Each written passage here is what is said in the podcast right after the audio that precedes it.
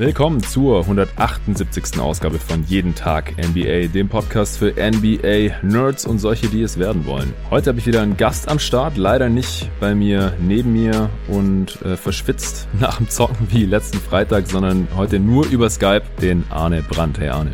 Hey Jonathan, hi Leute. Ja, letzter Pod war richtig cool. Äh, Nico ist leider mittlerweile auch wieder abgereist. Mein anderer Kumpel, Basketballkollege ist noch da, Ruben, der wird allerdings nicht mit aufnehmen. Ja, Arne und ich haben nach dem letzten Podcast gesagt, wir müssen auf jeden Fall nochmal quatschen. Äh, uns sind danach noch ein paar Themen eingefallen, beziehungsweise hat auch noch ein äh, Hörer dann auf Twitter gefragt. Ich hatte auch angekündigt, dass wir zusammen aufnehmen und gesagt, wenn ihr irgendwelche Themen für uns habt, dann äh, lasst die mal noch hier rüber wachsen. Aber äh, wir haben dann gar nicht mehr geguckt, ehrlich gesagt, zwischen Zocken und Aufnahme. Manche Sachen hatten wir sowieso besprochen. Und eine Sache, die eben noch kam, ist, was ist Arnes Meinung zu den Houston Rockets, weil du den Trade und dann ja auch die Rockets an sich in der Regular Season vor dem Corona Break noch äh, in höchsten Tönen gelobt hattest und da sehr optimistisch warst und mittlerweile sind sie ja schon gegen die Lakers rausgeflogen. Nach nur fünf Spielen Darüber werden wir quatschen. Außerdem gab es seit der letzten Aufnahme drei Spiele, zwei Spiele in den Western Conference Finals. Die ersten beiden, die Lakers haben beide gewonnen. Das erste deutlich, das zweite durch einen Buzzer-Beating-Dreier von Anthony Davis. Also diese Playoffs bieten einfach extrem viele knappe und spannende Spiele und spektakuläre Finishes. Auch wenn das Spiel an sich eher ein bisschen hässlich war. Extrem viele Turnovers auf beiden Seiten. Aber die Lakers führen jetzt 2 zu 0 und wie wir letztes Mal noch äh, für die Miami Heat gesagt hatten, wenn ein Team 2-0 vorne liegt, dann äh, ist es statistisch gesehen schon zu 90 Prozent in der nächsten Runde. Ob wir das jetzt auch so sehen, das werden wir besprechen. Und dann haben die Celtics Spiel 3 gewonnen, nachdem, wie gesagt, die Heat schon 2-0 vorne waren und wir im letzten Pod darüber schon relativ ausführlich gesprochen hatten, sprechen wir auch noch über die Serie, was wir da jetzt anders sehen, ob wir die Serie an sich anders sehen, was passiert ist in Spiel 3, dass die Celtics das einigermaßen deutlich gewinnen konnten, auch wenn es am Ende nochmal knapp wurde.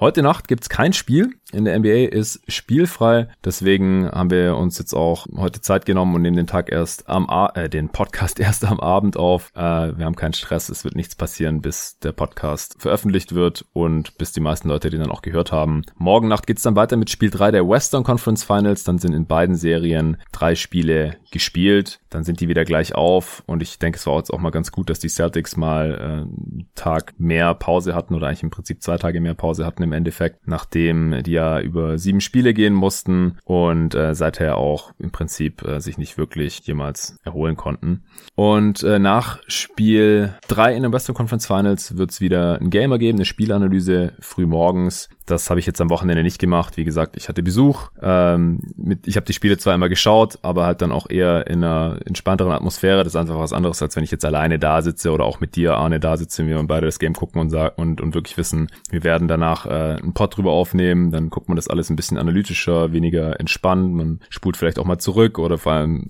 ich achte dann halt darauf, dass ich auch wirklich nichts verpasse von dem Game. Und ähm, außerdem habe ich das Wochenende jetzt auch Basketball technisch zu 100 Prozent äh, für mich genutzt, viel über die NBA gesprochen, wie gesagt, die Games geschaut und war auch fast jeden Tag zocken, jetzt heute auch wieder draußen auf dem Freiplatz. Und dann war ich einfach, nachdem die Games durch waren, morgens um sechs oder so, meistens so durch, dass ich jetzt am Wochenende mal keine Spielanalysen morgens rausgehauen habe. Die werden auch nicht so viel gehört wie unter der Woche. Aber wie gesagt, Spiel drei Western Conference Finals und Spiel 4 Eastern Conference Finals geht's dann wieder weiter, sind auch schon ein paar Gäste eingeplant für die nächsten Folgen. Gäste, die dieses Jahr zumindest noch nicht dabei waren morgens in den Playoffs. Ihr dürft gespannt sein. Gespannt sein.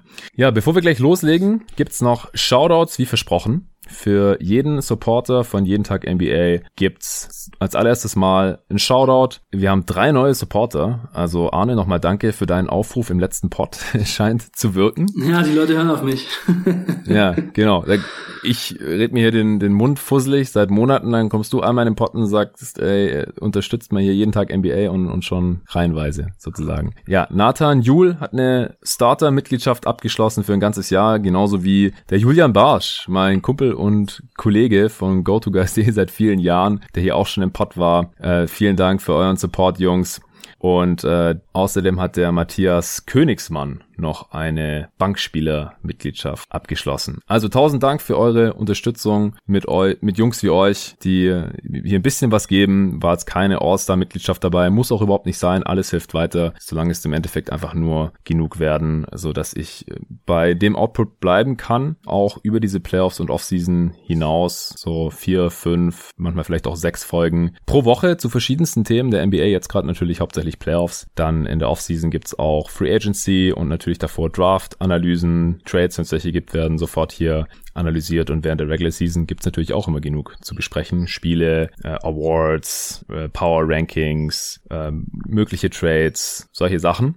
Und durch den Support von euch kann das noch weitergehen. Ohne wird es wahrscheinlich schwierig, auch wenn sich ein Hörer noch gehört hat, was mich auch riesig freut, der ein, ein Produkt hat, ein Startup und sich vorstellen könnte, hier als Sponsor reinzukommen. Da werde ich jetzt noch nicht weiter was dazu sagen, bevor ich überhaupt mit ihm gesprochen habe. Aber wenn solche Sachen reinkommen von Hörern, dann ist es natürlich auch sehr, sehr cool. Und vielleicht können wir da wirklich was auf die Beine stellen und dann erfahrt ihr dazu natürlich noch mehr hier im Pod demnächst. So, Arne, jetzt habe ich genug gequatscht. äh, mit, mit welchem Thema möchtest du gern anfangen? Ich lasse das heute mal dich entscheiden, über welches Team oder welche Serie möchtest du als erstes sprechen. Ich würde gerne mit Celtic City anfangen. Ja, können wir gerne machen. Spiel kam, Spiel 3 kam äh, Samstag auf Sonntag. Wir haben es beide gesehen. Und wir haben auch gesehen, dass es anders lief als in den ersten zwei Spielen, oder? Ja, auf jeden Fall. Ich hatte ja mich ein bisschen weiter aus dem Fenster gelehnt. kennt man gar nicht von dir. Wie man mich so kennt, ne? 4-0 gesagt. Aber ähm, ja, das war auch so ein bisschen Heat of the Moment. Ähm, ja, jetzt, äh, hast du ja dazu gesagt auch damals. Ja, genau. Und ähm, ich, ich sehe schon, dass die Celtics äh, die Chance haben, äh, das den Heat auch schwer zu machen, daraus eine lange Serie auch zu machen. Auch das sehe ich. Für mich war der Grund, warum ich gesagt habe, äh, Heat in 4, weil die einfach bisher so durch die Playoffs durchgerollt sind und ich mir schon auch vorstellen konnte, dass es so weitergeht.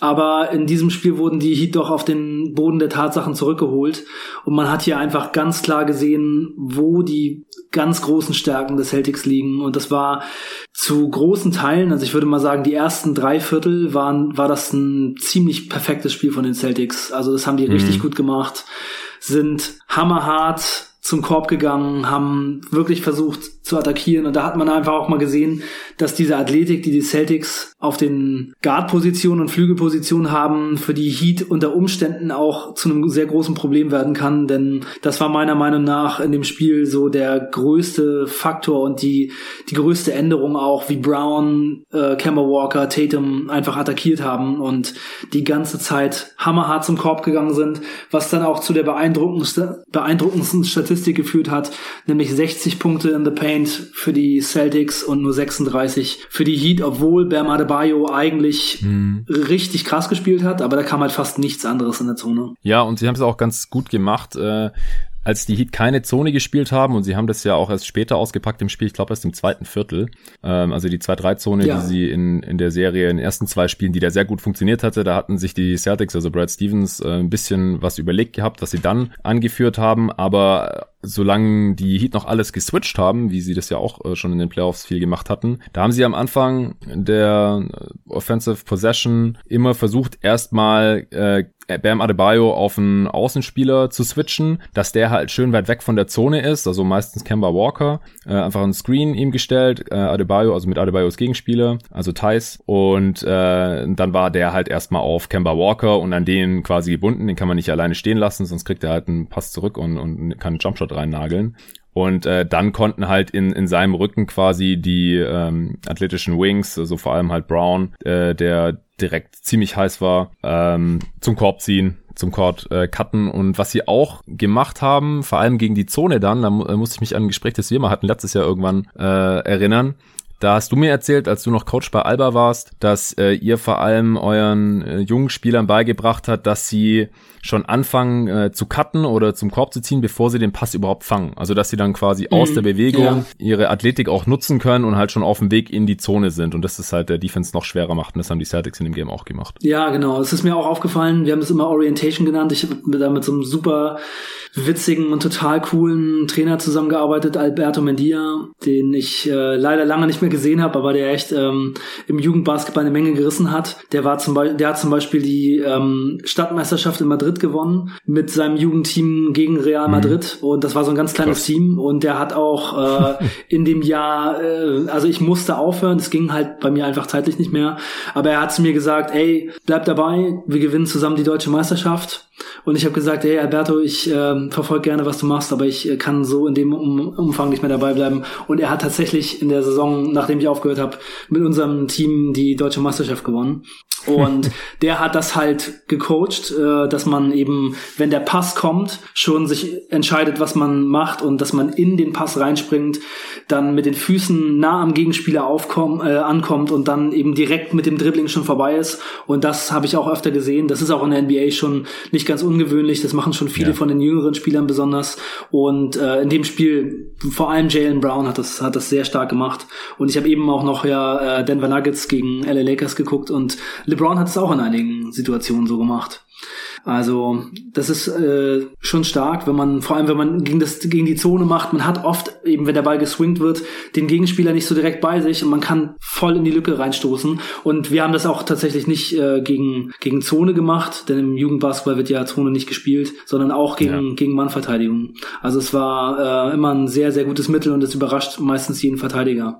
Ja, ja, was auch noch gut funktioniert hat, war dann, ähm, wie die Celtics auch den, den Ball laufen lassen haben. Also ja. das war wirklich, war wirklich stark, das Ball-Movement. Tatum ist da vor allem herausgestochen. Der hatte direkt nach, im Ende des ersten Viertels hatte er schon vier Assists. Ja, ganz starke äh, Entscheidung. Immer ja. recht lässig den richtigen Pass gespielt. Das sah schon richtig gut aus. Ja zur Halbzeit schon sieben Assists. Äh, Tatum hatte 13, 7 und 7 zur Halbzeit und Brown 17 Punkte, 5 Rebounds, 2 Assists zur Halbzeit. Celtics hatten ein Offensivrating von 130 und nur ein Offensivrating von 102 zugelassen bei den Heat. Äh, selbst hatten die, die Celtics nur vier Turnovers und die Heat hatten acht. Also die uns schon 34 Points in der Paint zur Halbzeit. Am Ende hatten sie 60, wie du vorhin schon gesagt hast, aber über die Hälfte hatten sie schon zur Halbzeit da gescored. Fast so viele wie die Heat im ganzen Spiel. Die hatten 36 Points ja, in der Paint. Das war wirklich Ende. einfach total auffällig.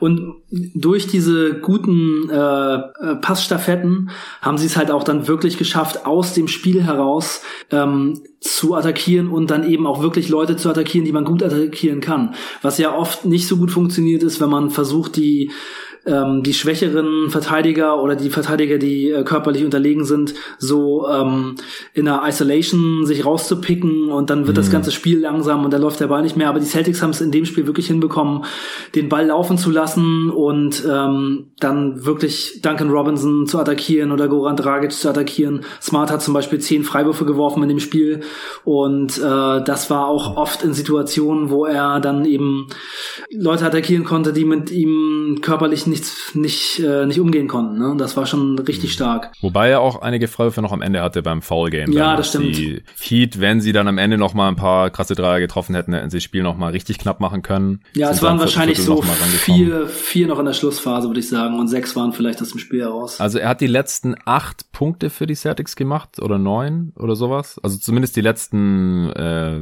ja knapp zehn Punkte für die Celtics gescored. Ich weiß gar nicht mehr ganz, das bin ich aufgeschrieben. Ah, und da waren, glaube ich, acht Freiwürfe bei. Aber uh. es waren auch welche aus dem Spiel dabei. ja. Aber ich glaube, also mindestens also die letzten vier Freiwürfe waren dann äh, absichtliche Fouls, um die Ohren zu halten, ja. Ja, also Smart hat auf jeden Fall auch im Spiel äh, ziemlich viele Aktionen dabei gehabt, wo er seinen Gegenspieler ganz schön ähm, unter den Korb ge, ge, gebracht hat und dann mm. gefinisht hat. Das war schon ganz gut. Ja, auf jeden Fall. Was kennt man noch sprechen in dem Spiel. Vielleicht mal noch ein bisschen, was bei den Heat nicht so gut gelaufen ist. Also sie haben teilweise dann auch Olenek und Adebayo nebeneinander spielen lassen. Das fand ich nicht gut. Also weil dann halt einfach äh, Adebayo durch die von mir schon vorhin beschriebene Taktik rausgezogen werden konnte und dann war Olenek auch in der Mitte von der Zone und so und da äh, haben die Celtics natürlich auch gnadenlos attackiert. Ach ja, genau, jetzt ist mir wieder eingefallen, was ich gerade eigentlich noch zu den Celtics sagen wollte. Gordon Hayward ist wieder da. Sollten wir vielleicht noch erwähnen, hat auch gleich über 30 Minuten Spielzeit bekommen. Mhm. Sechs Punkte, fünf Rebounds, vier Assists. Haut jetzt niemanden um, wenn man so die Statline anschaut. Ja, aber wenn man aber das Spiel ich finde, der hat hat. schon einen ziemlich, ja. ja. der hat einen großen Impact. Der kam auch rein und hat direkt äh, fünf Punkte gemacht. Und direkt Thais ähm, bedient für Dank. Genau, ein Assist, äh, ein Dreier und ein Pull-Up-Zweier. Drei Steals hat er auch gehabt. Und die, es ist halt auch so, wenn Hayward 30 Minuten bekommt, sind das 30 Minuten, die an keinen der Bankspieler gehen müssen. Und wir hatten ja nach den ersten beiden Spielen hier im Pod auch schon, hattest du zumindest äh, das als Punkt für die Heat angeführt, dass sie eine bessere Bank haben als die Celtics und Hayward halt spielt, selbst ähm, wenn er starten würde, aber er kam jetzt von der Bank, äh, sind es auf jeden Fall schon mal circa 30 Minuten, die nicht an Warnermaker oder Grant Williams oder Shemi Ojale oder so gehen. Ja, also ich muss sagen, ich hätte nicht gedacht, dass ähm, Gordon Hayward direkt 30 Minuten spielen kann und auch so nee, einen positiven Einfluss auf das Spiel haben kann, wie er es hier gehabt hat.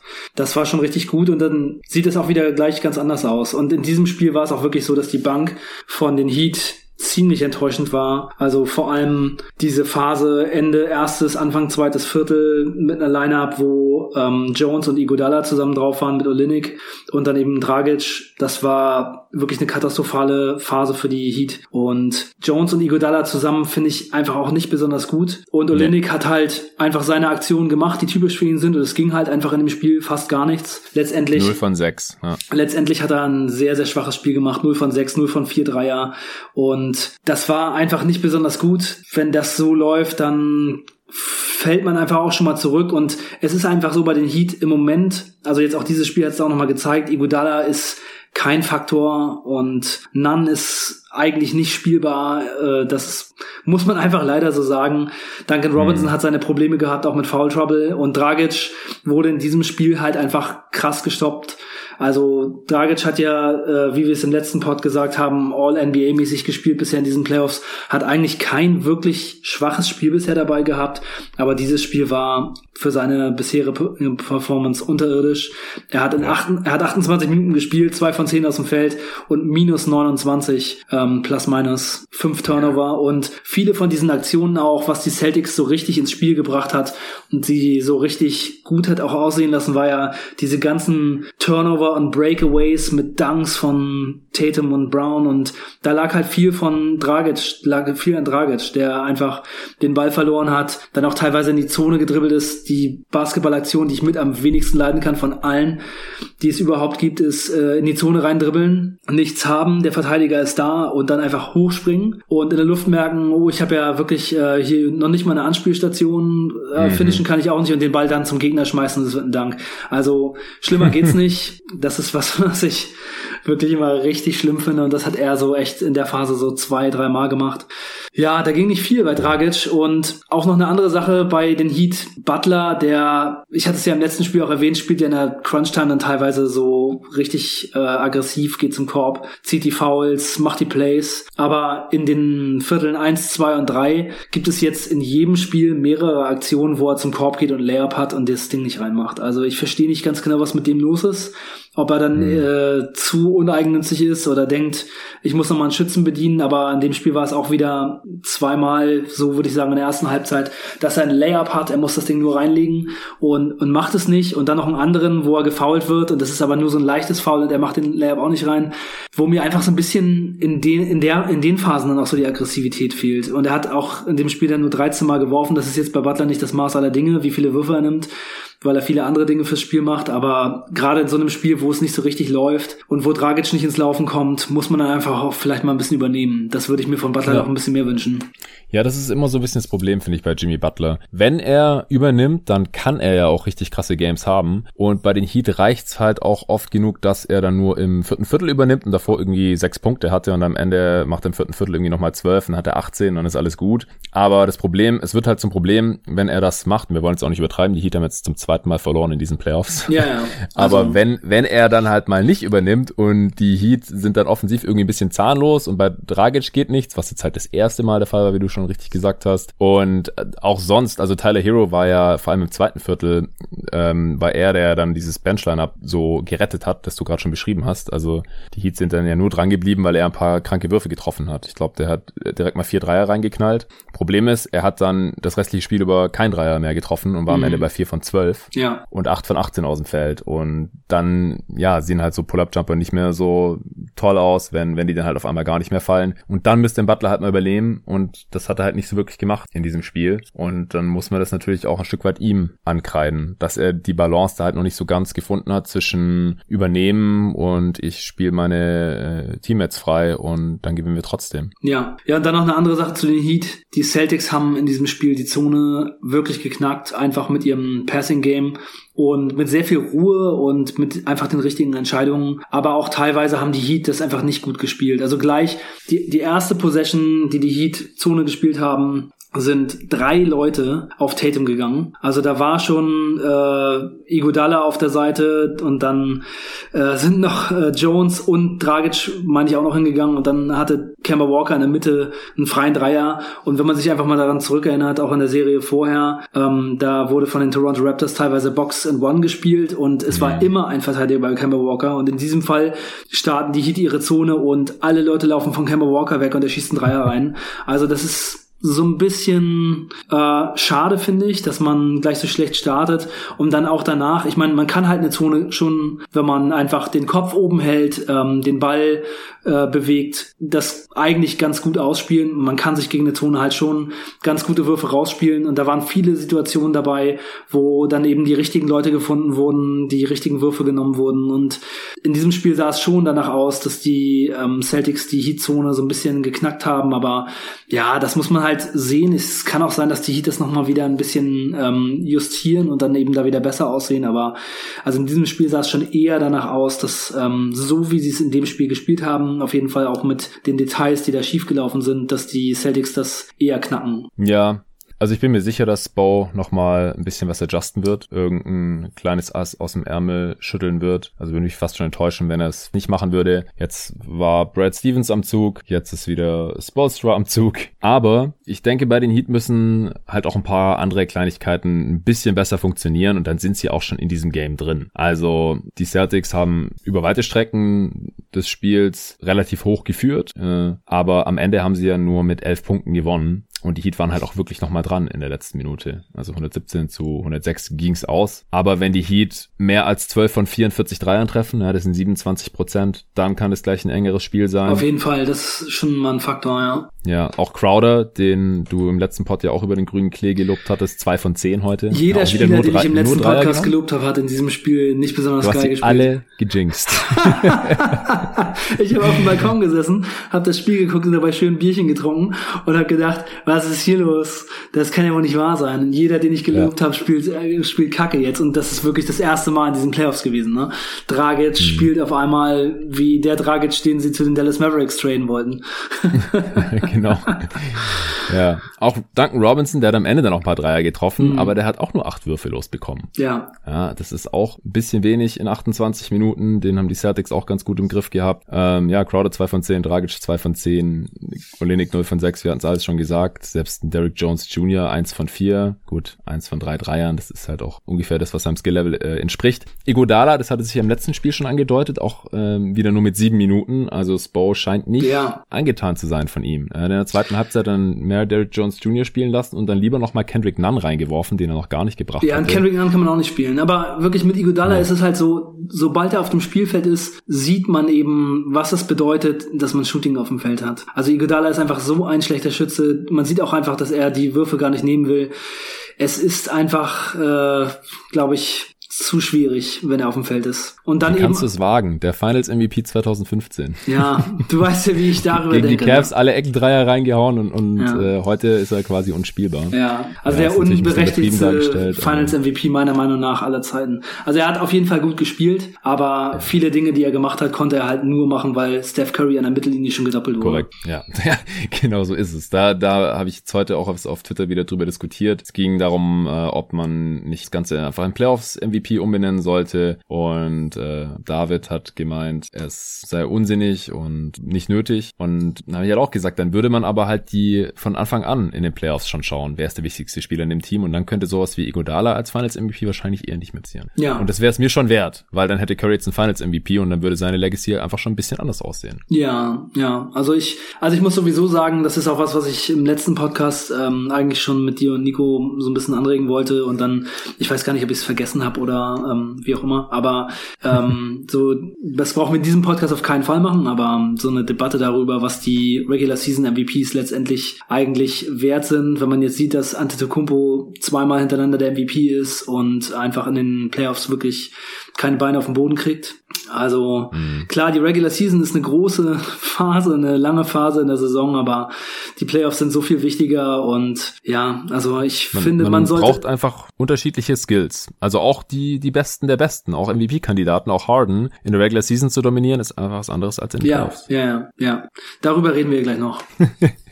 ja, äh, wir haben noch drei Teams, die wir besprechen wollen. Eine Serie und dann, äh, wie gesagt, noch Houston. Ja, hast du noch was zu dem Game oder zu der Serie? Du hast vorhin angedeutet, dass die Celtics das den Heat schon schwer machen können, aber höre ich daraus, dass du die Heat immer noch klar favorisiert siehst? Ja, ja. Ich habe da, also so ein Spiel kann man mal dabei haben. Der Dreier fällt nicht, ähm, die, das andere Team kommt besser rein. Also ich muss auch sagen, dass wirklich so äh, dieses, diese Momentum-Changer, diese, diese Breaks und diese Breakaways waren und diese Dunks.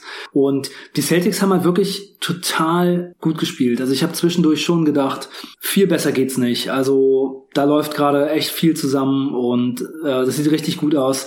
Also ich kann mir schon vorstellen, dass dieses ähm, dieses gnadenlose Attackieren, wenn sie es denn schaffen, das weiterhin so zu machen, äh, für die Heat problematisch sein könnte. Aber ich sehe auch, dass man einfach mal so ein Spiel dabei hat, wo dann eben nicht ganz so viel zusammengeht und dass Dragic jetzt äh, nächstes Spiel wieder zwei von zehn schießt und Butler wieder so spielt und ansonsten auch nicht so viel geht. Das sehe ich halt nicht unbedingt als ähm, so re besonders äh, realistisch und letztendlich, die waren in der, in der Crunch-Time auf fünf Punkte ran. Ne? Also das hätte auch noch so ein bisschen anders laufen können. Da hat nicht viel gefehlt. Also ich glaube schon, dass es einfach insgesamt eine Serie auf Augenhöhe ist und ich glaube, dass die Heat das schon schaffen können. Ich hatte eine Umfrage gesehen, die war noch nicht zu Ende bei Twitter, aber da wurden jetzt schon die Celtics mit äh, deutlichem Vorsprung als der Favorit in der Serie jetzt wieder gesehen, nachdem sie ein Spiel gewonnen haben. Also so, ja. so deutlich War das meine Umfrage zufällig? Ja, ich glaube, es war es war bei es war jeden Tag NBA. Ja. ja. wahrscheinlich. Ich habe eine gemacht. Weißt du, wie die zu Ende gegangen ist? Ah, nee, die, also, die läuft noch bis das die Spiel läuft, geht, ne? Die läuft noch bis zum Game morgen. Also wenn die, nee, übermorgen. Ich habe es drei Tage laufen lassen auf jeden Fall. Ja. Also äh, wenn die Hörer da noch mit abstimmen wollen, ist noch zumindest mal bis morgen Abend irgendwann, also bis Dienstagabend läuft die, glaube ich. Weißt du, wie der gerade äh, der Stand ist? Ja, ich habe es jetzt vor mir, wer der Favorit ist. Also Boston Celtics 46,3 Prozent, Miami Heat 38 Prozent, also knapp. Immerhin, aber immerhin, immerhin 8,3 Prozent mehr der Stimmen bekommen und keine Ahnung äh, haben 15,7 Prozent angeklickt, also auch ziemlich viele eigentlich. Ganz schön viele Leute haben keine Ahnung. Ja. Aber ja. das, das ist ja wirklich auch ein äh, Duell, das äh, schon ausgeglichen wirkt. Und ähm, ja, wie gesagt, mein 4 zu 0 Tipp, der kommt äh, jetzt erstmal nicht mehr hin, aber ich habe schon David auch geschrieben bei Twitter, 4 zu 1 ist jetzt mein nächster Tipp. dann gewinnen die Celtics das nächste Spiel und dann äh, musst du wieder deinen Tipp anpassen. 4 zu 2 wäre dann der Tipp. ja, logischerweise. Ja, ich habe ja vor dem letzten Spiel auch gesagt, dass die Heat jetzt natürlich der Favorit sind, äh, weil 2-0 Führung, also selbst wenn sie dann nicht der 90-prozentige Favorit sind, dann von mir aus der 70-prozentige oder so. Aber nach wie vor, ja, alle drei Spiele waren eigentlich knapp. Das dritte Spiel war jetzt das deutlichste von den Celtics. Sie könnten aber auch 3-0 führen, im Prinzip. Von daher ich sehe die Celtics, äh, also ich, ich fühle mich weiter mit meinem Tipp ganz okay. Celtics in sechs. Ich glaube, wie gesagt, nicht, dass sie jetzt drei in Folge gewinnen werden, aber ich finde es auch nicht völlig an den Haaren herbeigezogen. Ich halte sie für das äh, talentiertere Team, super gecoacht. Stevens hat jetzt nochmal bewiesen, dass er Adjustments machen kann und dass die äh, jungen Stars der Celtics die auch umsetzen können und dann auch liefern können. Also äh, ja, Tatum und Brown haben am Ende halt auch unglaubliche äh, Statlines aufgelegt. Kemba Walker hatte mal ein gutes Spiel und wie gesagt, Gordon Hayward ist jetzt einfach am Start. Das ist einfach nochmal ja, ein, ein Spieler ein, mehr. Die, die Lineups mit Hayward und ohne Thais, also quasi mit äh, vier, drei Wings und zwei Guards, also Tatum, Brown, Hayward und dann mit Smart und, und Walker, die haben auch ganz gut funktioniert. Also das ist natürlich ultra Small Ball, aber sind halt die fünf besten Spieler der Celtics. Nichts gegen Daniel Theiss, aber Hayward ist einfach ein ehemaliger All-Star und spielt einfach immer noch ziemlich gut. Und das ist einfach extrem schwer zu verteidigen, weil dann muss man nicht mehr mehr switchen, dass Adebayo irgendwo draußen verteidigen muss, sondern das muss er dann so oder so, egal wen er verteidigt. Klar, äh, über das ganze Spiel kann man das nicht machen, weil die Celtics dann wahrscheinlich auch mal ein bisschen überpowered werden würden und Adebayo ist einfach auch unglaublich schwer zu verteidigen für ja. die Celtics. Der hat auch wieder 27 und 16 aufgelegt, aber konnte diesmal halt ähm, nicht so viel äh, kreieren für andere, nur ein Assist. Äh, und Tatum am Ende 25, 14 und 8, Brown 26, 7 und 5. Das sind schon Monster-Statlines und äh, auch Smart und Walker mit über 20 Punkten. Und ja, ich denke halt nach wie vor, dass die Celtics eigentlich das etwas bessere Team sind und dann muss man nur noch sehen, ob sie das halt so umsetzen können. Meinst du denn, dass die Celtics die Serie noch umdrehen? Äh, also nach dem Spiel ist halte ich es wieder für, was ich, fast 50-50, obwohl sie noch nicht ausgeglichen ist. Also klar, wenn die Heat das nächste Spiel gewinnen, 3-1, dann wird es richtig schwer für die Celtics. Das ist wie schon eine Vorentscheidung. Aber ich kann mir sehr, sehr gut vorstellen, dass es 2-2 stehen wird nach dem nächsten Spiel und dann sind die Celtics für mich wieder Favorit, ja. Ja, ja, und zu diesen Prognosen, die wir so abgeben, muss man ja auch einfach sagen, wir beschäftigen uns zwar mehr mit Basketball als die meisten anderen Menschen und wir schauen uns fast alles an und ähm, machen Podcasts darüber, aber niemand weiß, wie dieser ganze Kram ausgeht. Also man kann es jetzt auch in diesem Playoff sehen, wie wie verrückt das eben manchmal läuft. Und ähm, also ich hatte neulich noch gehört, dass von 17 ESPN-Analysten, ähm, glaube ich, schon sieben gesagt hatten, dass die Heat die Serie gegen die Bucks gewinnen. Das fand ich schon ziemlich krass. Also ja. das war auf jeden Fall schon schon schon heftig. Ähm, aber Und trotzdem, keiner hatte die Nuggets vorne gegen die Clippers, glaube ich. Ja, ja, so läuft es dann eben manchmal. Ne? Man kann es halt einfach nicht wissen. Und ähm, wir sind auch äh, nur Leute, die äh, den äh, besten ähm, Tipp abgeben, den sie machen können und letztendlich äh, schauen wir uns das an und sind selber überrascht. Ne? Also läuft es halt einfach. Ja, so ist es. Genau. Also es geht ja hier in diesem Podcast auch nicht darum, immer das korrekte Ergebnis vorherzusagen, sondern wir erklären ja auch immer, warum oder wie wir zu diesem Tipp kommen und äh, was wir eben für Matchups sehen in der Serie, was für Vor- und Nachteile und so weiter. Und Hauptsache ist, dass die Leute da gern zuhören und dem was abgewinnen können und nicht, dass wir jedes Mal richtig liegen. Auch wenn ich dazu sagen muss, dass ich in diesen Playoffs schon relativ viel Geld mit NBA-Wetten gewonnen habe. ja, im letzten Spiel habe ich aber auch wieder relativ viel verloren, weil Rufen und ich hatten die fixe Idee, dass, äh, also obwohl ich ja als Seriensieger auf die Celtics getippt habe, ähm, waren die Heat dann ein paar Punkte hinten zu Beginn des Spiels und wir haben dann gedacht, ach komm, äh, es lief bisher in jedem Spiel so, dass die Heat im vierten Viertel nochmal irgendwie einen Run gemacht haben, was sie ja dann auch gemacht haben, nur ja. leider haben sie am Ende halt dann doch nicht mehr genug Dreier getroffen und Smart hat alle Freiwürfe getroffen und so, dass ich da noch ein paar Euro auf die Heat geschmissen habe und da ist leider nichts draus geworden. Aber davor lief es ganz gut. Ich sollte einfach die live wetten lassen. Aber die ganzen Serien-Sieg-Tipps oder wenn ich auch vor dem Spiel mich schon für einen Sieger entschieden habe oder für einen Points over under oder irgend sowas, dann ist das bisher immer ganz gut gelaufen. Gut.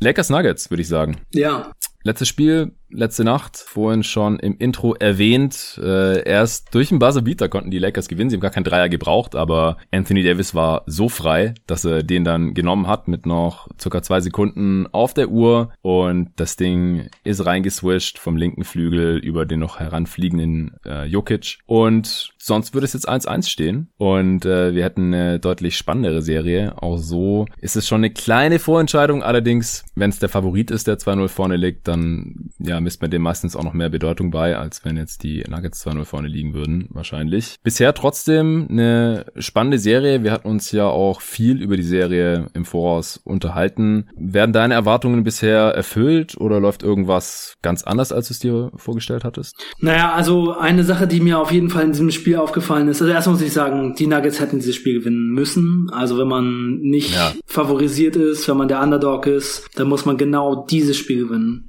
Ja. Ich will sie trotzdem nicht abschreiben, weil sie gegen die Clippers auch hinten lagen und da hätte auch niemand damit gerechnet, dass sie zurückkommen können. Und ich muss sagen, dass ich dieses Spiel schon und insgesamt. Gegen die Jazz. ja, gegen die, ja, gegen also, die Jazz ja, auch. Das, das ist jetzt schon der Running Gag. Die müssen jetzt erstmal 3-1 hinten liegen. Also das nächste müssen sie wahrscheinlich gewinnen, sonst ist es äh, düster mhm. mit 3-0. Aber das nächste gewinnen, dann können sie wieder eins verlieren und dann können sie ihren berüchtigten Run starten von 1-3 hinten natürlich. Ja. Klar. Also wir kommen ja gleich auch noch zu den Details, wie das so gelaufen ist, aber dieses Spiel hätten die Nuggets gewinnen müssen. Mhm. Und es ist schon einiges dabei bei den Nuggets, wo ich denke, das hätte ich vorher ähm, nicht unbedingt so erwartet. Oder jetzt, wo ich es sehe, denke ich, dass es für sie eigentlich ziemlich gut läuft. Also zum Beispiel haben sie in diesem Spiel LeBron James echt richtig gut verteidigt und richtig gut gestoppt. Also LeBron hat kein gutes viertes Quarter gespielt. Der ist einfach nicht durchgekommen und was die Nuggets im Grunde genommen einfach gemacht haben, ist ähm, alle Leute in die Zone, wenn LeBron den Ball bekommt und ähm, die Schützen relativ stehen lassen und dann halt, einfach versuchen zu den Würfen zurückzukommen. Und LeBron hat eher, was ich ja auch im letzten Podcast schon angedeutet hatte, ähm, sich auf seine Jumper verlassen und hat in der zweiten Hälfte alles daneben gemacht, keinen einzigen Jumper getroffen, auch in der entscheidenden Phase. Und das sah schon recht gut aus. Und ähm, die Nuggets spielen halt dafür teilweise dann eben Lineups, die offensiv nicht mehr so schlagkräftig sind. In diesem ja. Spiel waren es dann eben teilweise Lineups, in denen oder das gesamte vierte Viertel PJ Dozie, Dozie gespielt hat. Und ja, da kommt dann für mich einfach so ein bisschen so ein so ein Wermutstropfen. Sollte man jemanden, der in seiner ganzen Karriere 186 Punkte bisher in der Regular Season gemacht hat, ähm, und in den Playoffs fast gar nicht gespielt hat, ähm, das vierte Viertel durchspielen lassen. Das war in, Bullshit. Ja, also äh, muss ich jetzt einfach mal so sagen. Während er gespielt hat, die ersten paar Minuten hat man noch gedacht, ja, okay, er hat sich jetzt noch ein paar mehr Minuten hier erkämpft, denn er hat einen Charge gezogen, dann hat er einen And One gemacht über Anthony mehrere, Davis. mindestens und dann hat er nochmal Charge gezogen. gezogen. Genau, richtig. Also er hat zwei, insgesamt zwei Charges gezogen und einen And One gemacht gegen Anthony Davis. Das war aber auch sein einziges Field Goal und ähm, er hat auch nur einen seiner fünf Freiwürfe dann getroffen. Ja. Und es war einfach total überreagiert von Malone, dass er ihn dann draufgelassen hat, nur weil er kurz ein paar Minuten Hustle gezeigt hat und die Nuggets einen kleinen Run hingelegt haben. Im Prinzip, und das ist natürlich ein bisschen zu rational gedacht vielleicht, weil wenn man dann in diesem Moment ist und denkt, hey, der Spieler, der dreht uns jetzt hier das Game oder so, ähm, dann lässt man den vielleicht auch gerne drin, vor allem, weil es mit äh, Gary Harris auch einfach wirklich nicht lief. Der ja. war nur 1 von 6 in dem Spiel in seinen 24 Minuten, minus 14 On-Off-Wert, aber er ist der bessere Spieler als Dozier. Ja. Und Dozier, Malone hätte sich einfach freuen sollen, hey, das waren jetzt coole, weiß nicht, acht Minuten mit ihm Wenn oder sowas. Wenn er in der Mitte des vierten Viertels ausgewechselt hätte, ja. dann wäre das genau. echt perfekt gewesen. Es wäre für ja, Dozier perfekt gewesen und es wäre genau. für die Nuggets perfekt gewesen. Und dann lässt ja. er ihn drin und der verwirft seine Freiwürfe und er ist einfach dann letztendlich auch ähm, überfordert. Hat dann auch, also Murray und Dozier haben dann auch noch so einen, so einen Turnover fabriziert. Für den konnte Dozier vielleicht nicht ganz so viel, aber es ist dann eben auch schon teilweise vielleicht ein bisschen zu viel für ihn und er war super weit weg von Murray. Vielleicht wäre Gary Harris einfach zu einem Spot gelaufen, wo es leichter ist, den Ball hinzupassen.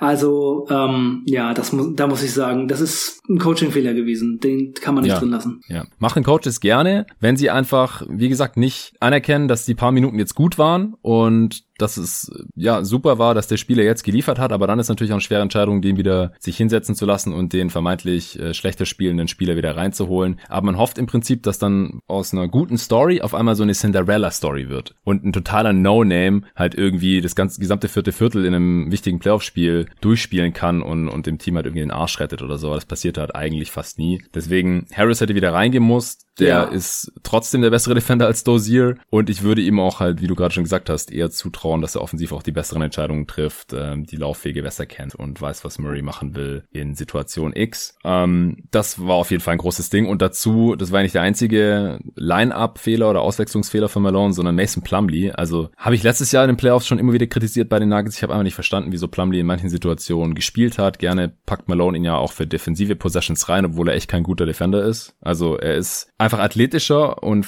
ja, kräftiger ist jetzt schwer zu sagen bei Jokic, weil Jokic auch ein, ein, totales Tier ist. Aber er ist vor allem mal auf jeden Fall athletischer als, als Jokic und ein bisschen schneller, kann ein bisschen höher springen und so. Aber er ist einfach eigentlich kein guter Defender. Und deswegen bezweifle ich halt, dass er überhaupt viel spielen sollte. Zum einen, weil er auch kein besonders guter Spieler ist in vielen Matchups. Und dann bezweifle ich halt auch noch, ob er wirklich für defensive Possessions reingeholt werden soll, wenn ihm dann solche Lapses passieren, äh, solche Gehirnfürze, wie, wie Anthony Davis läuft einfach einfach nur an der Dreierlinie entlang. LeBron steht nur da im, äh, im, im Highpost, so am Elbow ungefähr, stellt noch nicht mal wirklich einen Screen. Jeremy Grant will natürlich bei LeBron bleiben, weil sonst kann der von der Baseline ja einfach einen Inbound-Pass bekommen und, und danken. Und, und Plumlee kommt irgendwie auf die Idee, hey, äh, Grant, rotier mal rüber, switch ja. mal auf Anthony Davis. Völlig sinnlos. Ich komme da irgendwie nicht mehr hin, obwohl er wahrscheinlich sogar noch ganz gut hingekommen wäre. Und dann geht letztendlich natürlich keiner zu Davis, außer Jokic, der dann viel zu spät dahin geht. Und so verlieren sie dann halt das Game. Also Dozier zu lang drin, Plumlee auch zu viel drin und dann in der letzten Possession einfach, ja, riesen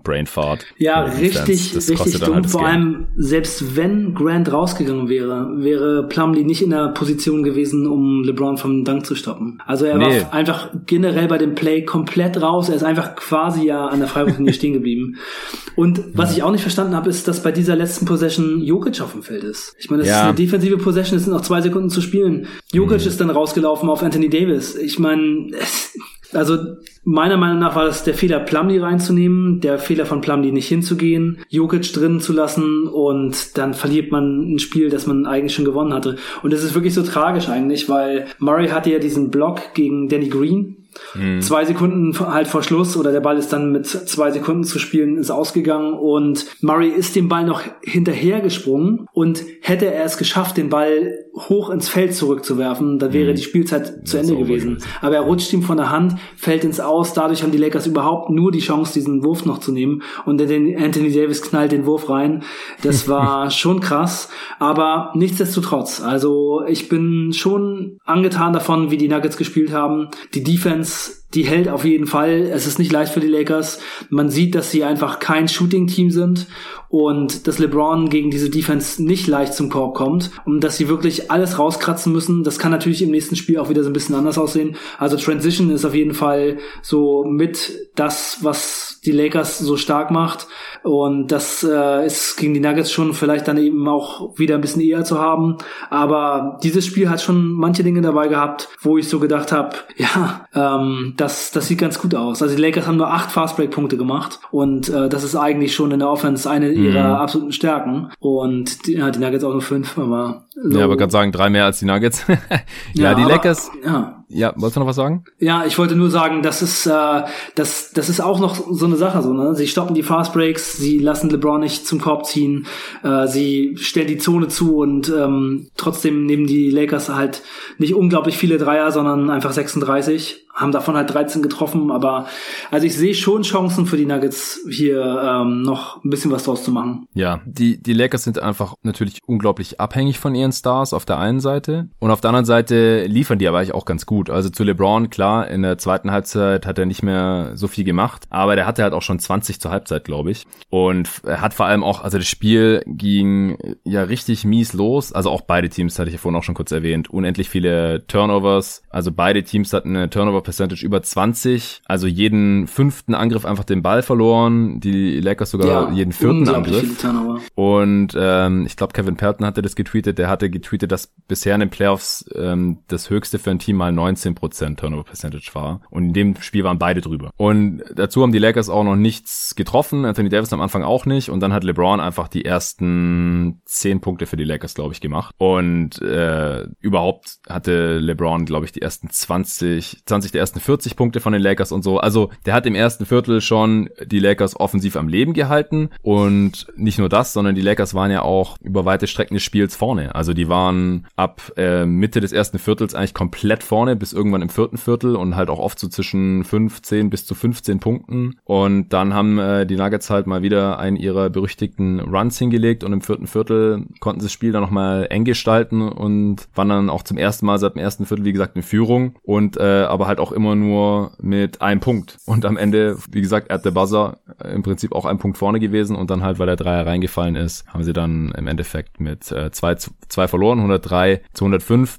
Aber wie gesagt, zuerst hat LeBron äh, die Lakers überhaupt in, ins Spiel geholt und im Spiel gehalten. Und dann hat Anthony Davis irgendwann übernommen und hat auch wieder über 30 gemacht. Er hat im ersten Jahr schon 37 Punkte, jetzt 31. Also das hatten wir ja vor der Serie auch gesagt. Äh, vor allem Nico hat er das, glaube ich, betont, dass Anthony Davis einfach nicht zu verteidigen ist. Von keinem bei LAF, bei den Nuggets, äh, war 11 von 23 aus dem Feld. Das ist eigentlich gar nicht so toll, aber halt zwei von vier Dreiern dann mit dem Buzzerbeater, alle sieben Freiwürfe getroffen und nur ein Turnover und schon haben wir eine wunderbare Effizienz bei ihm äh, neun Rebounds, zwei Assists noch, ein Steal und zwei Blocks. Äh, gute Defense gespielt, natürlich wie immer, auch plus acht die Lakers mit ihm auf dem Feld. Also AD bisher mit einer wirklich richtig heftigen Serie. Und LeBron, wie gesagt, am Ende nur 26 Punkte, also im Zeit, in der zweiten Halbzeit wirklich stark eingeschränkt. Auch nur sechs Turnovers. der ähm, ja hat am Anfang hat das ein bisschen forciert und dann hat er sich da schon so ein bisschen äh, treiben lassen und im, im ersten Spiel hat er ja auch nicht allzu viele Punkte gemacht und sich hauptsächlich auf das Einsetzen von Anthony Davis und seine anderen Teammates äh, fokussiert. Aber beide im Prinzip bisher eigentlich mit einer guten Serie und im Fall von Anthony Davis mit einer sehr guten, würde ich sagen. Ja, also mich äh, würde es eigentlich freuen und es wundert mich auch so ein bisschen, dass die Lakers jetzt wieder so groß spielen, denn ich habe einfach das Gefühl, wenn Anthony Davis hier auch hauptsächlich Center spielen würde, dann wäre es für die Denver Nuggets viel schwieriger. Ja, aber dann müsste halt die ganze Zeit Jokic verteidigen und so ähm, nimmt ihm halt vor allem Dwight Howard das viel ab. Ich glaube, das hilft ihm dann schon auch am offensiven Ende. Ja, aber ich ich meine, andererseits müsste halt auch Jokic die ganze Zeit entweder Anthony Davis oder jemanden Schnelles verteidigen. Du weißt ja, ich bin eher mm. so mhm. der Small Ball äh, also ja, ich, äh, ich ich sehe halt, wie die Nuggets das verteidigen und wie, ähm, wie zugestellt die Zone ist. Und ich glaube, dass die Lakers es wirklich ein bisschen einfacher hätten. Und äh, ich sehe nicht so ganz ähm, den positiven Einfluss von Dwight Howard. Und also Spiel 1 war es schon auf jeden Fall, war es auf jeden Fall da. Es war ein gutes Dwight Howard Game, aber jetzt in Spiel 2. Es war das Dwight Howard Game. Es war Hallo? das Dwight Howard Game, genau. Habe ich auf Twitter geschrieben. das Dwight Howard Game. Deswegen muss ich es dir gerade nochmal anbringen, the Dwight Howard Game. Ja. Ja, jetzt im letzten Spiel war nicht mehr so gut. Aber im ersten Spiel, da fand ich echt wie in den Jungbrunnen gefallen, fast schon. Also krasse alley Dunks ja, gehabt, wie ja, zu besten ja. Zeiten, äh, Blocks und Jokic auch richtig genervt, also teilweise auch grenzwertig mit Fouls und fast schon ja, Richtung unsportlich und so. Ziemlich, und ziemlich hart, ziemlich, ziemlich fies dirty, gespielt, ja. In diesem Spiel hat er es auch wieder probiert, aber jetzt kriegt er halt die Calls. Viele Fouls bekommen, ja, richtig. Mhm. Aber Dwight Howard war immer schon so, ne, immer schon, immer einfach nach vorne rennen, irgendwelche Leute einfach wegknallen, dann versuchen den Dank zu machen und auf das Offensivfoul allein schon für die äh, Aktion, wie er in den Spieler reingeht, um sich die Position zu verschaffen.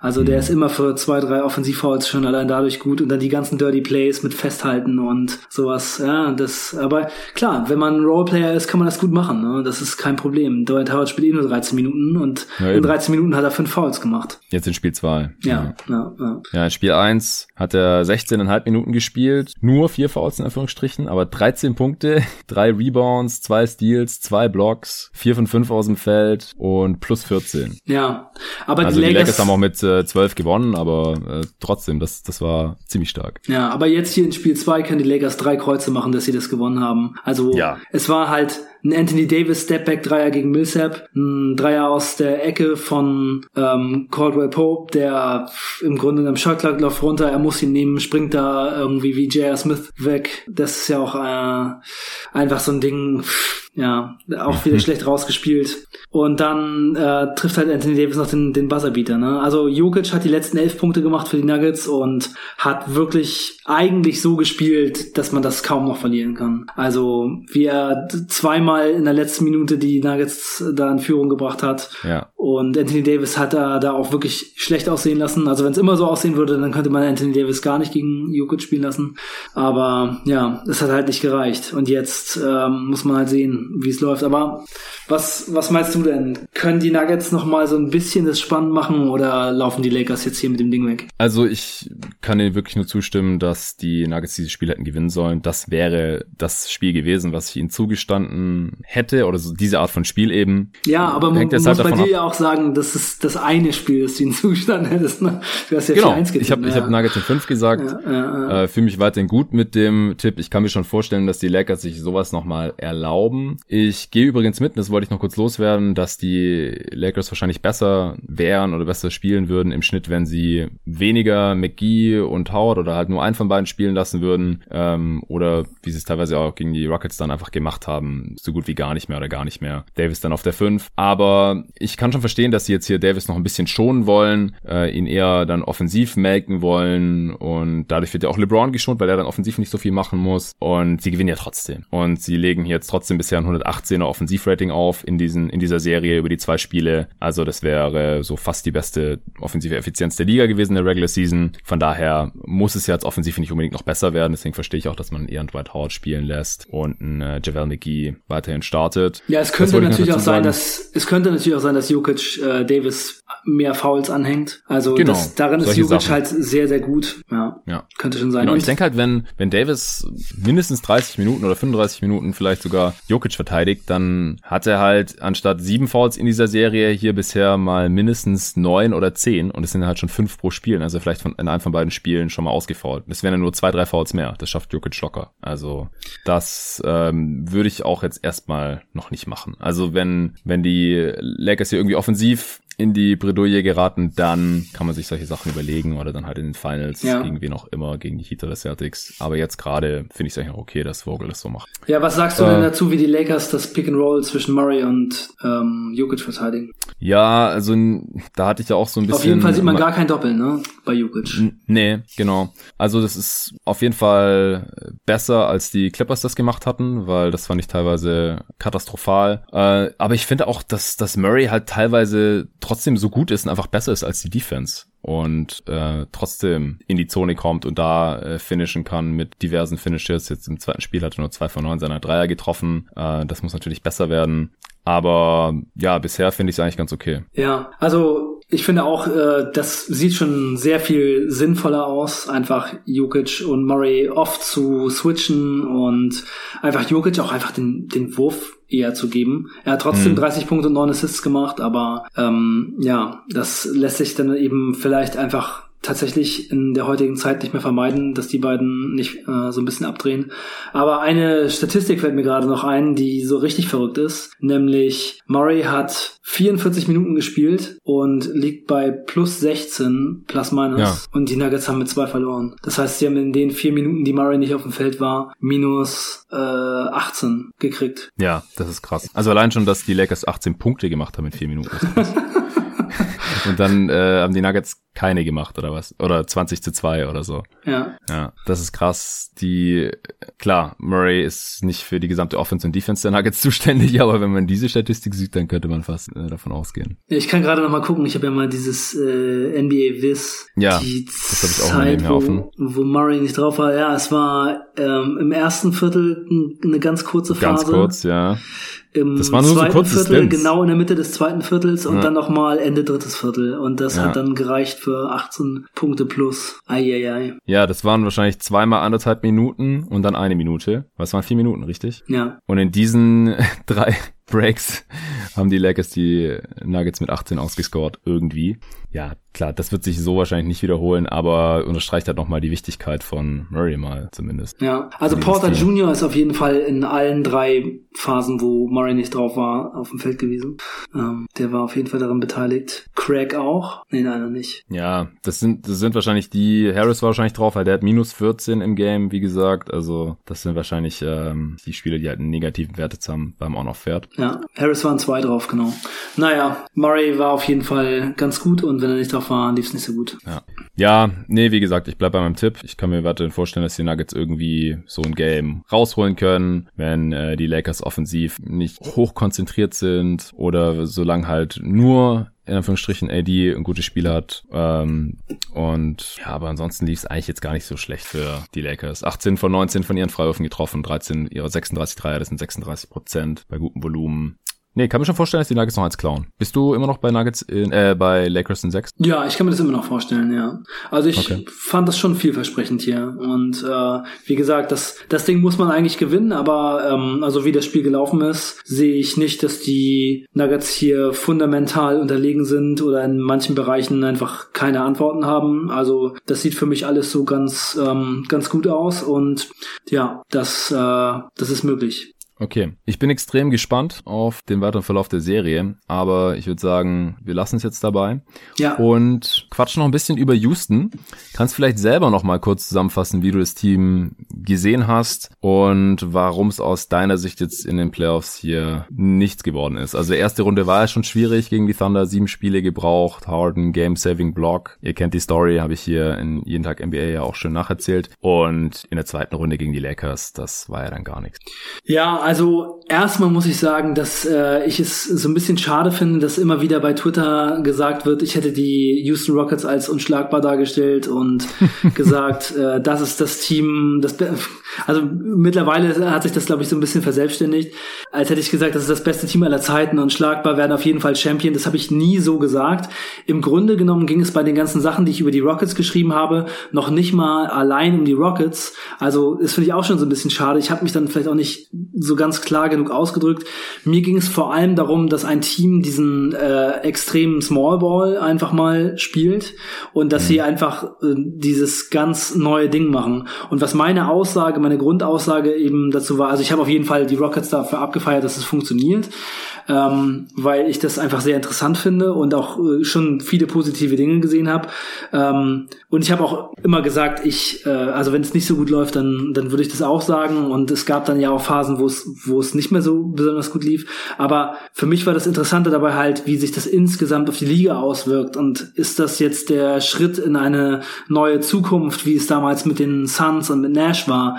Und äh, hat die Antoni hier irgendwie das nächste Ding gefunden? Muss man einfach das noch noch extremer machen und so weiter. Mhm. Und es sah halt phasenweise schon wirklich richtig gut aus. Und es war halt nicht nur so, dass wenn die Dreier fallen, sie die Spiele gewinnen, sondern sie eben teilweise auch einfach gewonnen haben, weil sie sehr viele Steals geholt haben, weil sie ähm, trotzdem den Rebound-Battle teilweise nicht verloren haben, weil sie äh, gut zum Korb gekommen sind, weil sie ähm, eben viele gute Dinge gemacht haben, viele an die Freiwurflinie gekommen sind und so. Also da gab es schon viel Gutes und ähm, insgesamt habe ich aber gesagt, ich glaube, dass es halt schon sein kann, dass es dazu führt, dass andere Teams anders spielen müssen, in, zum Beispiel in den Playoffs.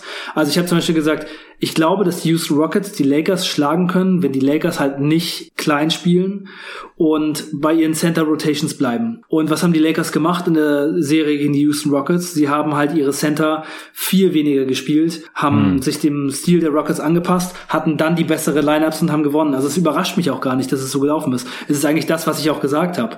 Also es ging dabei ja, wie gesagt, auch nicht nur um die Rockets. Und ähm, ich finde es eher so ein bisschen schade, dass jetzt in der Serie gegen die Denver Nuggets die Lakers halt wieder mehr ihre Center spielen, Anthony Davis auf Power Forward zurückrutscht, sie dadurch weniger Shooting haben und wieder mehr Probleme und das Spiel zwei fast verlieren. Also meiner Meinung nach wäre es viel besser, wenn die ähm, Lakers aus der Serie gegen die Rockets äh, den Schluss gezogen hätten, hey, lass uns einfach ein bisschen kleiner weiterspielen, weil mit jemandem wie Anthony Davis auf Center und darum Shooting mit LeBron ist man meiner Meinung nach halt einfach besser bedient, als wenn man dann eben wieder Dwight Howard und JaVale McGee spielt.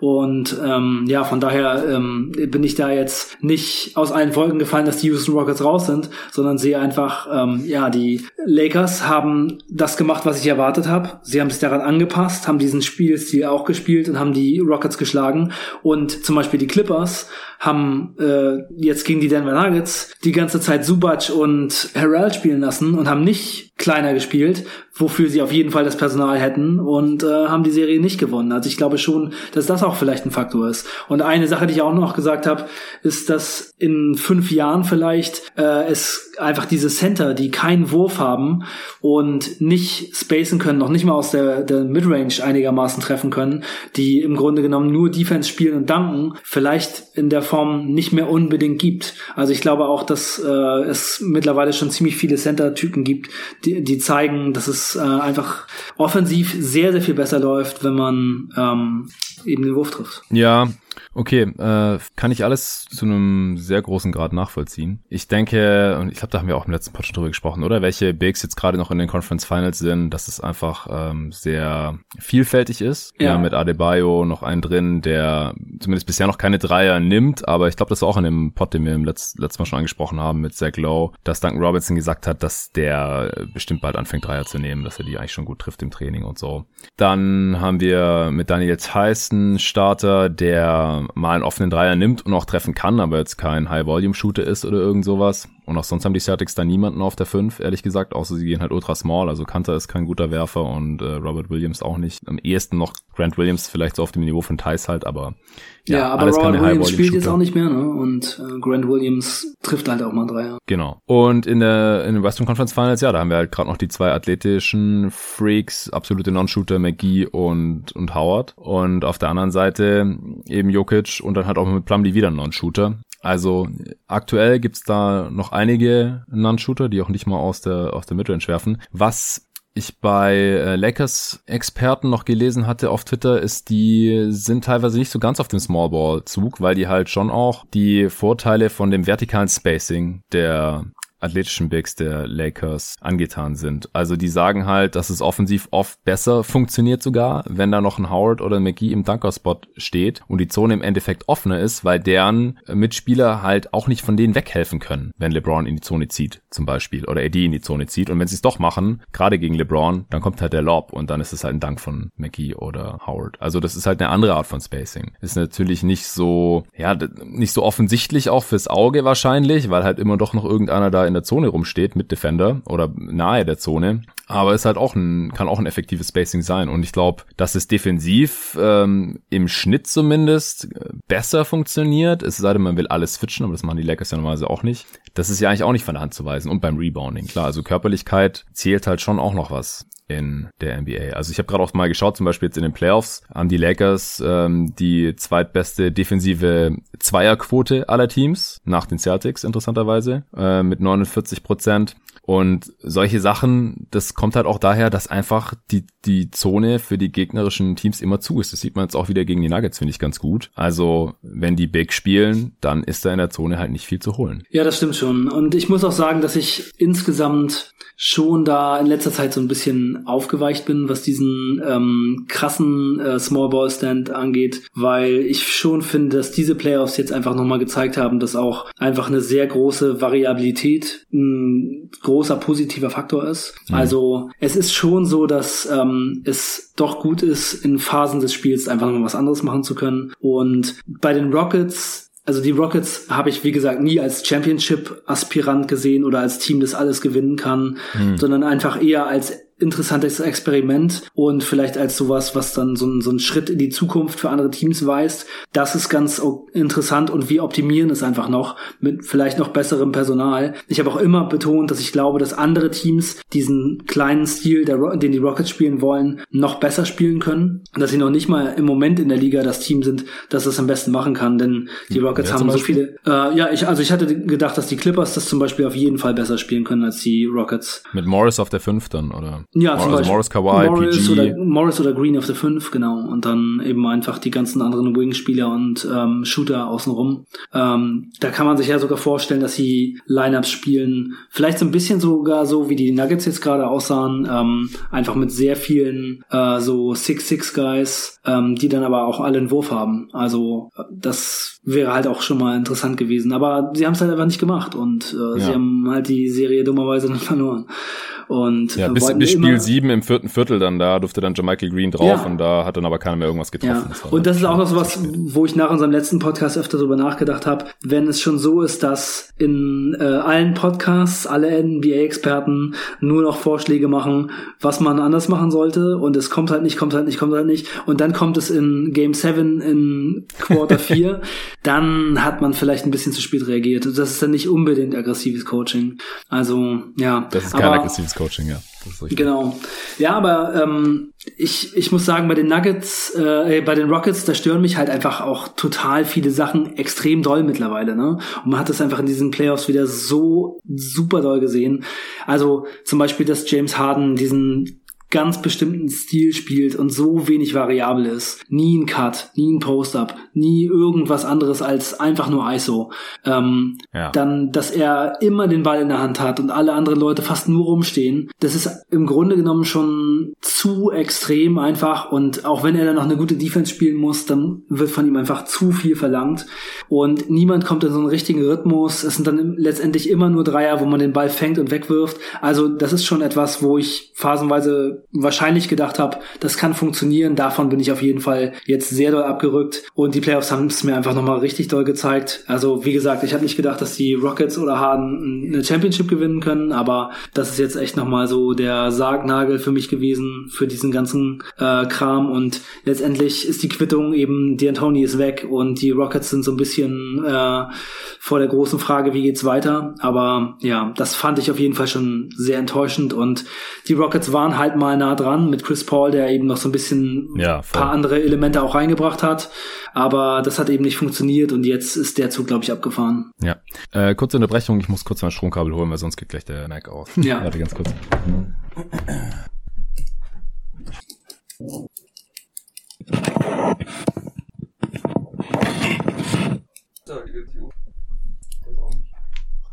neulich. Egal. Ich bin da neulich hin, weil ich schaff's nie. Und dann war ich dort, eigentlich kurz vor 10 oder sowas.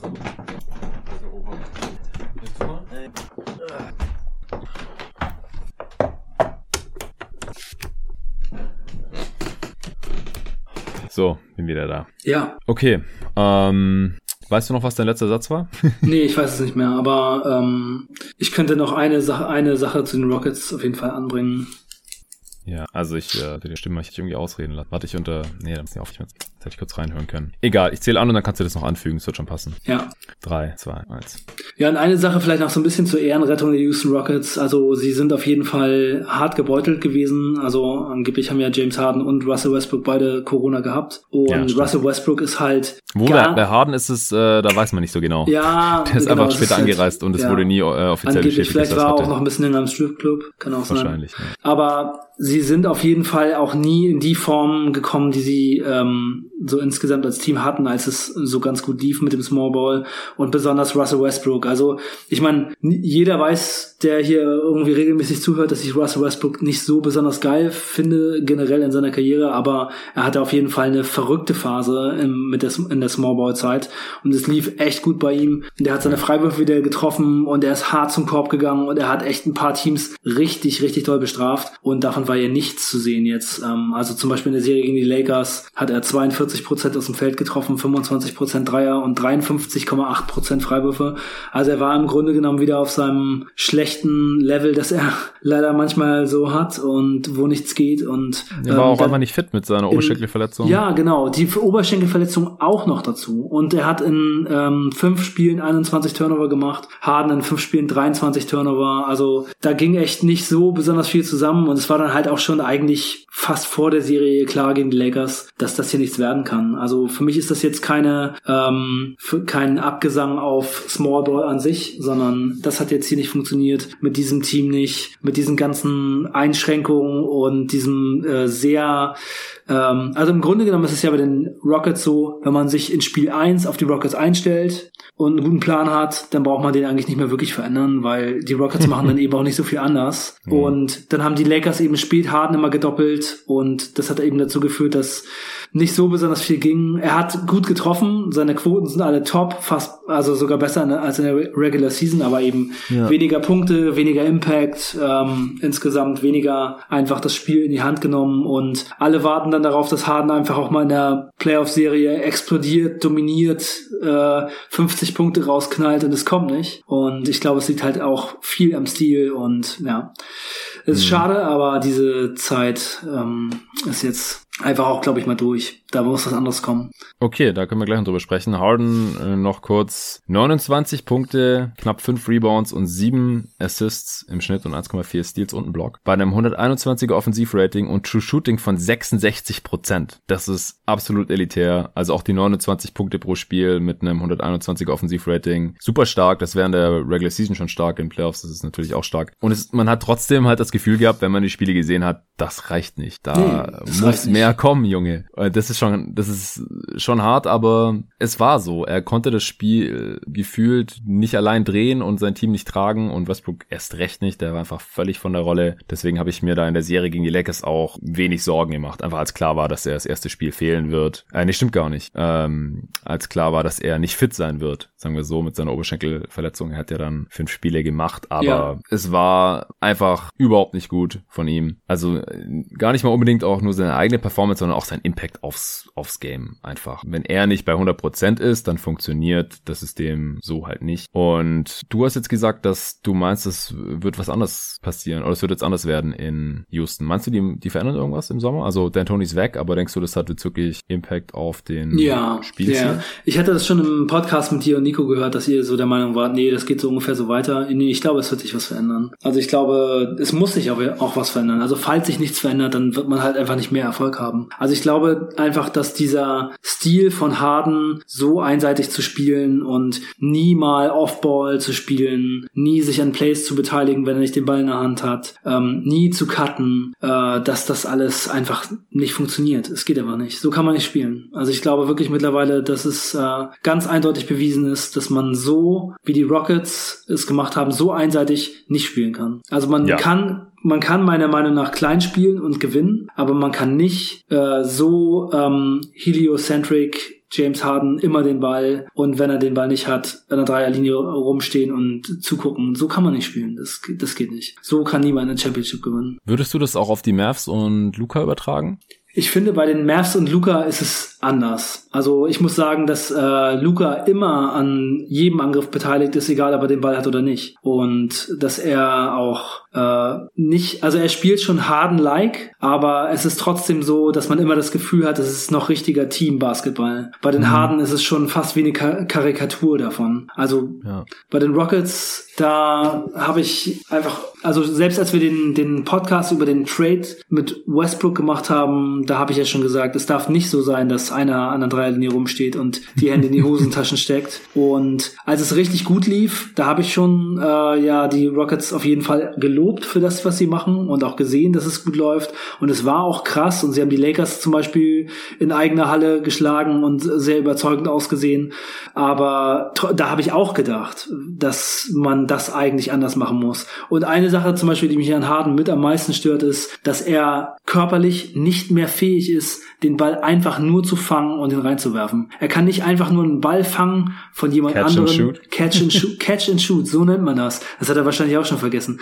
Er kann es einfach nicht mehr. Er muss halt immer vorher dribbeln, dribbeln, dribbeln, Step back.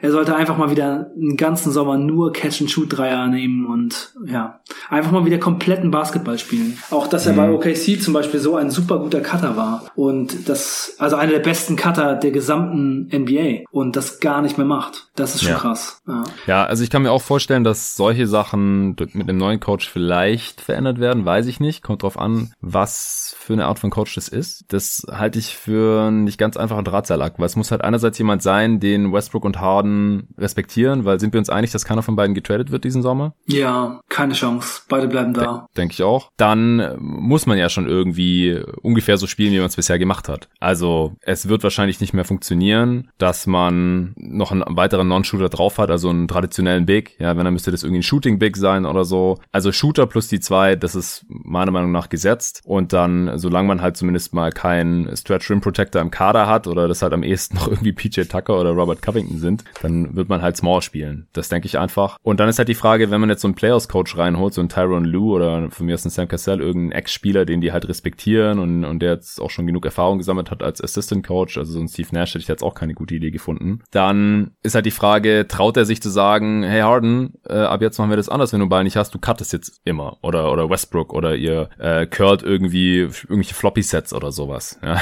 Und nicht immer einfach nur fängt den Ball irgendwo ähm, am Hashmark und dann wird erstmal 10 Sekunden, 10 Sekunden auf der Stelle gedribbelt und dann gibt's einen Stepback-Dreier oder es wird irgendwie in die Zone gezogen und, und vollgeschunden. Mhm. Also ich sehe das schon alles sehr ähnlich wie du, aber ich glaube halt, dass es sehr, sehr schwierig sein wird, großartig was am System zu ändern, so, solange die beiden da sind und ich glaube halt, dass die jetzt erstmal da sind. Ja, wahrscheinlich hast du recht.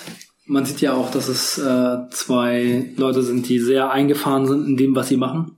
Und Glaubst du, dass die Rockets jetzt als erstes mal anfangen, wieder ein paar Center zu suchen, die Pick and Roll spielen können und Vertical Spacen? Also, dass sie diesen D'Antoni... Dass Maury das jetzt nochmal versucht, nachdem er Capella weggetradet hat. Ja, welcher, welcher Trainer kommt denn rein, sieht diesen Kader und sagt, das können wir so lassen? Ganz ehrlich. Ich glaube, dass sie nur einen nehmen, der das macht. Du meinst, dass sie weiterhin Small Ball spielen wollen? Ja, oder dass sie dann halt von mir aus anstatt Tyson Chandler ein, ein, eine jüngere Version von Tyson Chandler reinholen für von der Bank und dass der neue Coach den dann vielleicht mal spielen lässt, anstatt dass er einfach nur auf der Bank sitzt, wie es bei Tyson Chandler jetzt eben der Fall war. Also es gab ja schon so einen Spielertyp noch im Kader, der war einfach nur sehr alt und wurde nie eingesetzt. Ja, aber sie haben ja Hartenstein dann weggegeben und ja, aber, aber, getradet. Aber ist der das Pick-and-Roll-Monster? Ich weiß nicht.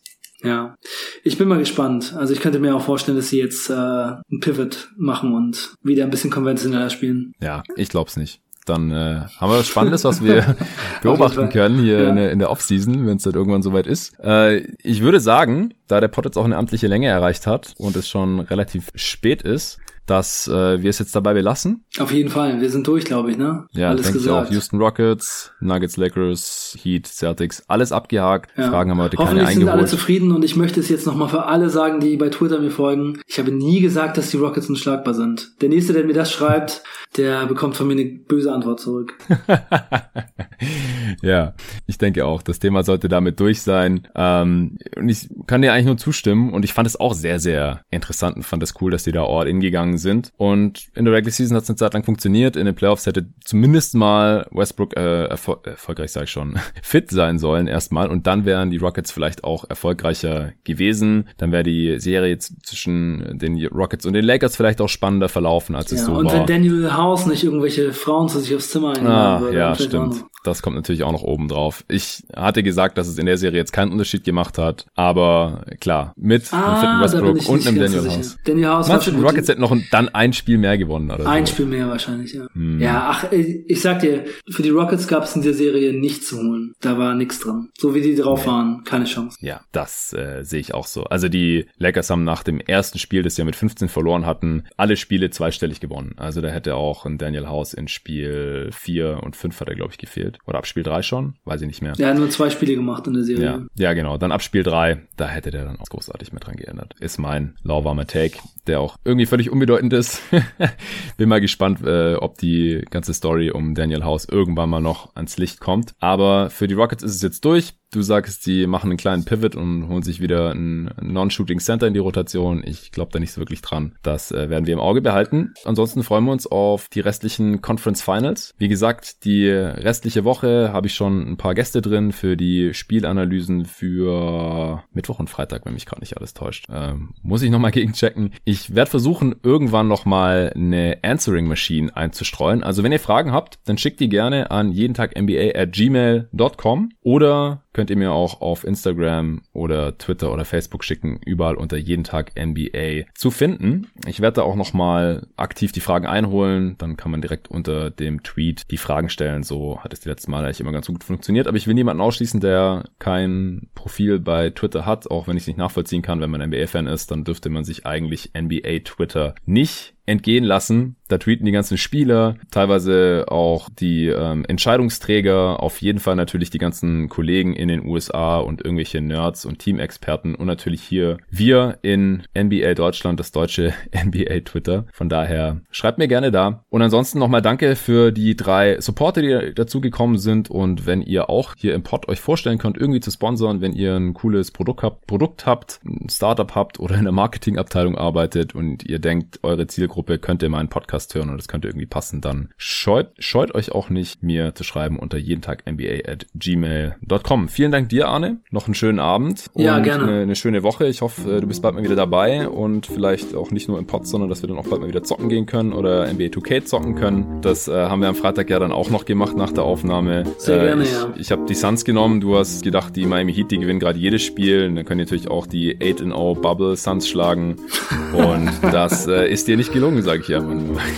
Ja, ja, ich bin das ganze Spiel hinterhergelaufen. Ich war zwischendurch mit 20 hinten. Erste Halbzeit äh, kamen schon so die Rufe von den anderen, wollte das Spiel nicht abbrechen. Aber. Ich hab's dir angeboten zur Halbzeit. Willst du das in, echt noch weiter In der Crunch-Time waren es nochmal so vier, fünf Punkte oder so. Ja, das, das war ein bisschen wie Spiel 3 gegen die Celtics. Nochmal ja. rangekommen am Ende und, und dann aber irgendwie doch nicht. Ja, so genau Aber du hast echt nochmal spannend gemacht. Es kam mir schon bei Spiel 3, als ich es geguckt habe, so vor wie mein 2K-Game. Und man muss dazu sagen, wir haben zwölf Minuten Viertel gespielt ja, und sicher. richtig lange gezockt. Das war schon so der halbe Abend nach dem Podcast ungefähr so. Aber war nice. Ja, de dein halber Abend war das, weil du, du bist ja dann nicht irgendwann gegangen. Wir haben uns ja noch das Spiel reingezogen und äh, Nico ganz tapfer auch durchgezogen und dann halt direkt zum Bahnhof und nach Hause im Zug nach dem Game. Der war dann richtig durch. Ich glaube, der hat sich bis heute noch nicht erholt, hat er, hat er gestern nee, erzählt. Nee, nee, nee, das, ist, das dauert ein bisschen. Aber zumindest hat er ja wahrscheinlich die Möglichkeit, das äh, dann zu tun. Ja, die hat er, so viel ich weiß. Äh, er vermisst Berlin jetzt schon, hat er auf Twitter auch schon kundgetan. Und mein, mein äh, Kumpel Rufen ist noch bis morgen da. Meine Freundin kommt jetzt demnächst an, wieder hier, heute Nacht noch. Und ab Ein Kommen und Gehen bei dir, Jonathan. Ja, total. Ein Kommen und Gehen der NBA und Basketball Freaks. Okay, Freunde, das war's für heute. Bis zum nächsten Mal. Ciao, Leute.